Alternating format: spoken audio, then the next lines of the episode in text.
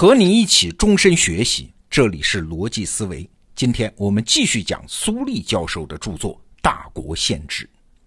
昨天我们讲的是国家的基本制度，在这儿我们必须反复强调一点啊：我们的祖先在构建一个大国的过程中不容易的，是在当时的生产力水平和技术条件下去找解决方案。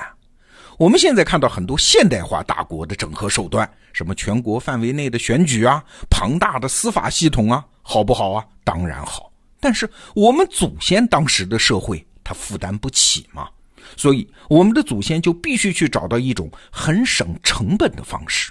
哎，找到了什么方式啊？简单说就是家国同构，就是把一个家族治理的那个制度移植到国家治理当中。那这就带来两个方面的结果啊，一方面皇权不下乡，因为也没有必要啊，因为社会的最小单元就是一个家族的治理，它主要是自治，国家一般不管。你看，这就节省了很大的社会成本。另外一方面呢，把家族治理的方式锻造完成，然后就把它拔高，延伸到整个超大型国家组织的建构过程中。也就是说，先在社会基层塑造规则。锻造人格，然后再把这种规则运用到国家政治中，把这些锻造成型的人格提拔成政治精英，哎，这就可以把公共治理的成本也降下来。说到这儿，你才明白啊，为什么从汉代开始，中国人就强调什么以孝治天下呀，求忠臣于孝子之家呀？为什么有齐家治国平天下这个次序？所以啊。探讨中国构建大国的方法，还得回到这个次序的第一条，就是齐家这个微观层面上来。哎，齐家是后面两个层次治国平天下的基础。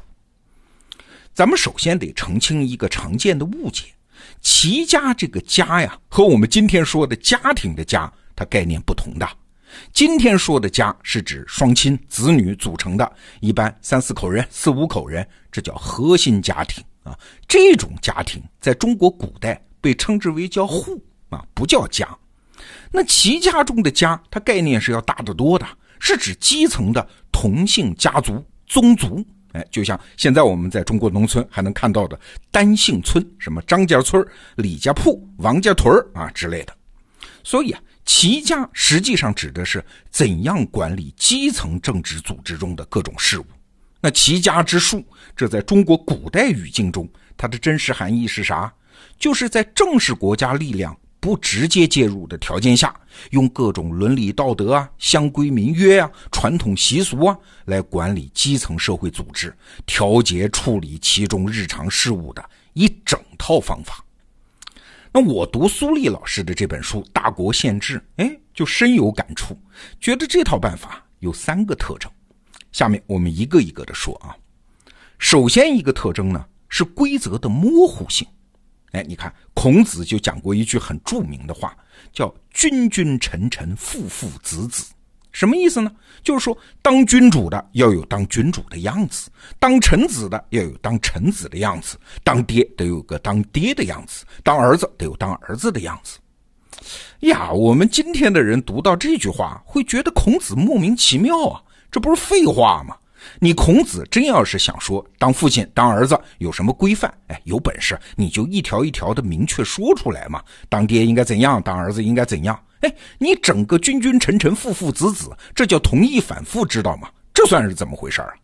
对，这恰恰是孔子高明的地方。父子关系啊，你想，它不是公共关系啊，什么上下级关系啊，听指挥这种规则特别好制定。父子关系有非常多的维度和复杂性，你很难用什么上下级呀、朋友啊、师生啊之类的关系来打比方。一个家父子关系一个样，同一个家不同时间也不一样，它不存在能确定描述的父子关系。所以苏立老师说，孔子说父父子子，恰恰是搞出了一种出色的规范表达和制度设计。预留下了很大的回旋空间。你回到一个村子的场景，马上就明白孔子的意思了。你看，很难说一个父亲该怎样当才算合格。比如说，一个人出外打工，没时间在家陪孩子，哎，他不见得不是一个好父亲呢，因为家里负担重嘛，他必须出去挣钱。那天天在家的父亲，他就一定是个好父亲？不见得吧。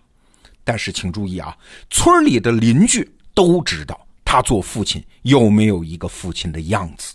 哎，你看，这就是父父子子的含义啊，这是一个很独特的规范表达方式。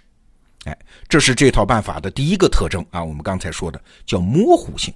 还有第二个特征啊，是针对性。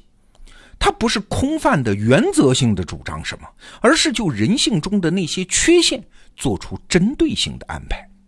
比如说，中国人对父子关系的要求是父慈子孝，听起来平凡无奇吧？嘿嘿。但是按照苏丽老师的分析，这里面其实有三层意思。首先，为什么不强调母慈啊，单独强调父慈啊？因为在生物学上，女性养育一个孩子的成本太高了，母亲对孩子那根本不用你外人强调什么慈不慈的，她天然就慈。不是有人开玩笑说吗？在中国历史上，一个母亲对孩子最狠心的例子，也就是岳母刺字了。做到这份上，已经是了不起了啊！那为什么岳母下得了手呢？这是开玩笑说啊，因为她是岳母嘛啊。所以你看，人性中天然的东西，制度就不去做规定。说到这儿，你就明白了为什么要单独强调父慈。这就是第二层意思了啊，因为在生物本能上，男性对孩子的关心天然要比母亲差一点。如果放任男性的本能，他可能就不管了。所以要做强烈的道德号召。那这种长期的道德训诫的结果，就造成了中国式父亲的一种独特气质。大家一想起一个典型的中国式父亲，可能就想到著名画家罗中立的那幅油画，就叫《父亲》。哎，那个形象是家庭的顶梁柱啊，是坚忍、沉默，甚至是木讷，是责任沉重的样子。这和西方式的典型父亲形象完全不一样。哎，还有第三层意思，你看父慈之后接的是子孝，这就不是道德号召那么简单了啊？为啥？因为人的天性是更关心下一代、孝顺长辈这种事儿。嘿嘿，如果社会不给巨大压力，是很难形成传统的。在中国历史上，对不孝这件事情，它的惩罚是层层加码的。你看到北齐的时候，不孝就被列入了十项重罪之一。那到了清朝的时候呢，有这么个事儿：有一个县，一个当儿子的推了他老母亲一把，结果呢？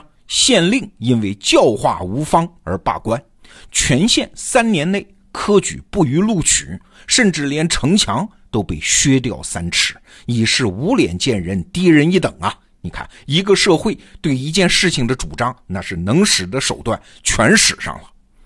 这是中国人很独特的现象。你看日本，他是全盘接受了儒家文化的，但是日本人就不讲孝道，西方更没有啊！西方的法律。不规定子女必须赡养父母，父母也无权对子女指指点点。但是中国人没办法呀，要想结成一个彼此负责的超大型的共同体，就是所谓大国宪制嘛，就必须反人性，以保持中国社会从基层开始就有强大的凝聚力。说到这儿，中国基层凝聚力方案的第三个特征又出来了，就是对等性。刚才我们说啊，中国社会已经把孝道强调到那种至高无上的地位了。但是你想一个情境，如果一个父亲从小就出走，遗弃了孩子，不抚养孩子，等老了回家了，说在血缘上我是你爹，你得孝顺我。嘿嘿，对不起，中国社会不认这个。你这个血缘上的父亲，不是那个尽到对等性责任的父亲。邻居会怎么评价这件事儿啊？他们会说：“孩子不养你，这是报应啊！”子女拒绝赡养，街坊邻里、社会舆论是不会同情他的。所以你看，责任是对等的。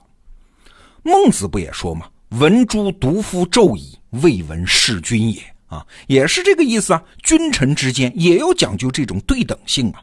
你尽你的责任，才能要求我尽我的责任。你看，忠还是孝？这种事儿在中国人这儿从来不是什么抽象的原则，它是在对等互动中有条件实行的。好了，刚才我们说了中国基层社会规范的三个特征，咱们的老祖先啊就是这样，从齐家这个社会最基本单元开始，完成了基层社会组织凝聚力的打造，然后再一步步的往治国平天下的层次上去拔高。每一次提升都是这些基本制度原则在更高层面的再展开而已嘛。正是因为找到了这一套制度衍生的方法，我们的祖先才可能在那样的经济水平和技术条件下，用极低的成本完成超大型国家组织的塑造，完成苏立老师这本书所揭示的那个任务，就是大国宪制。好，《大国限制》这本书的金牌版电子书已经在得到 APP 上架，点击本期节目的文稿，或者是在得到首页进入电子书栏目。就可以购买。好，逻辑思维，明天见。